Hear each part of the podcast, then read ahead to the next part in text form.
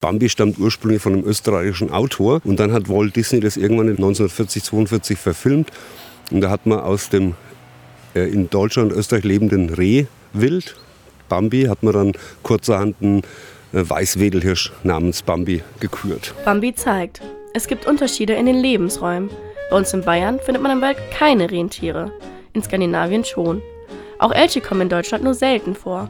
Tatsächlich wandern seit dem Mauerfall vereinzelt Elche von Polen oder Tschechien über die Grenze nach Deutschland. Bei uns in Europa oder in Deutschland, die, die Rehe sind die kleinsten Tiere. Und dann im Nachgang kommt das Dammwild, dann kommt das Rotwild und die größten Tiere bei uns in Deutschland sind auf jeden Fall die Elche. Ja? Also ganz äh, einfache Unterscheidungsmöglichkeit. Elche können bis zu 2,30 Meter groß werden, Rehe hingegen nur 1,40 Meter.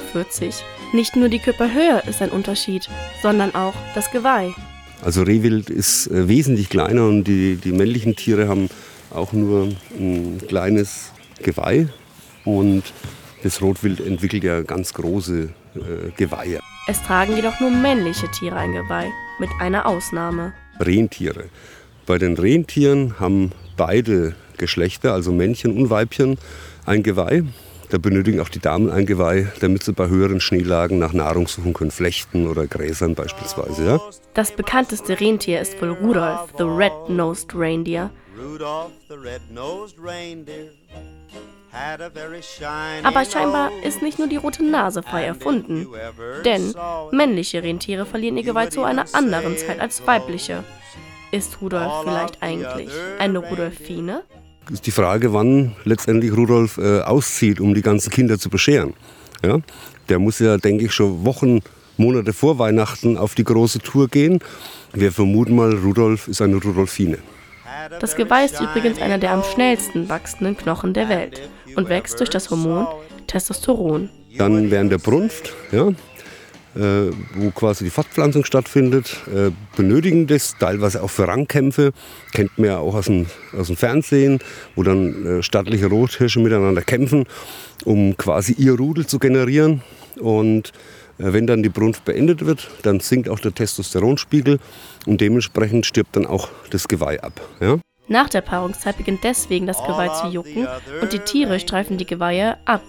Nicht alle Tiere der Hirschfamilie leben in Rudeln. Der Elch zum Beispiel ist ein Einzelgänger, Rotwild jedoch nicht. Wie so oft ähm, bei allen möglichen Tieren, auch bei uns Menschen, äh, ist er dann zumeist äh, eine Frau oder in dem Fall ein weibliches Tier, die Chefin. Es gibt also mehrere Merkmale, an denen man die verschiedenen Hirscharten erkennen kann.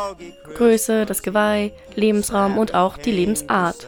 Bei der Weihnachtsdeko ist eine Unterscheidung jedoch nicht unbedingt möglich. Nee, bei, bei der Deko, da wird ja so viel äh, vermischt, ja. Äh, also da, das ist schwierig. Da müssten sich wahrscheinlich mit einem Dekofachgeschäft in Verbindung setzen, ja, weil da, weil da gar nicht die, die zoologische Zuordnung denke ich, beachtet wird. Ne? Hauptsache es hat irgendein Geweih und schaut aus wie was Hirschähnliches. Rudolph the you go down in history.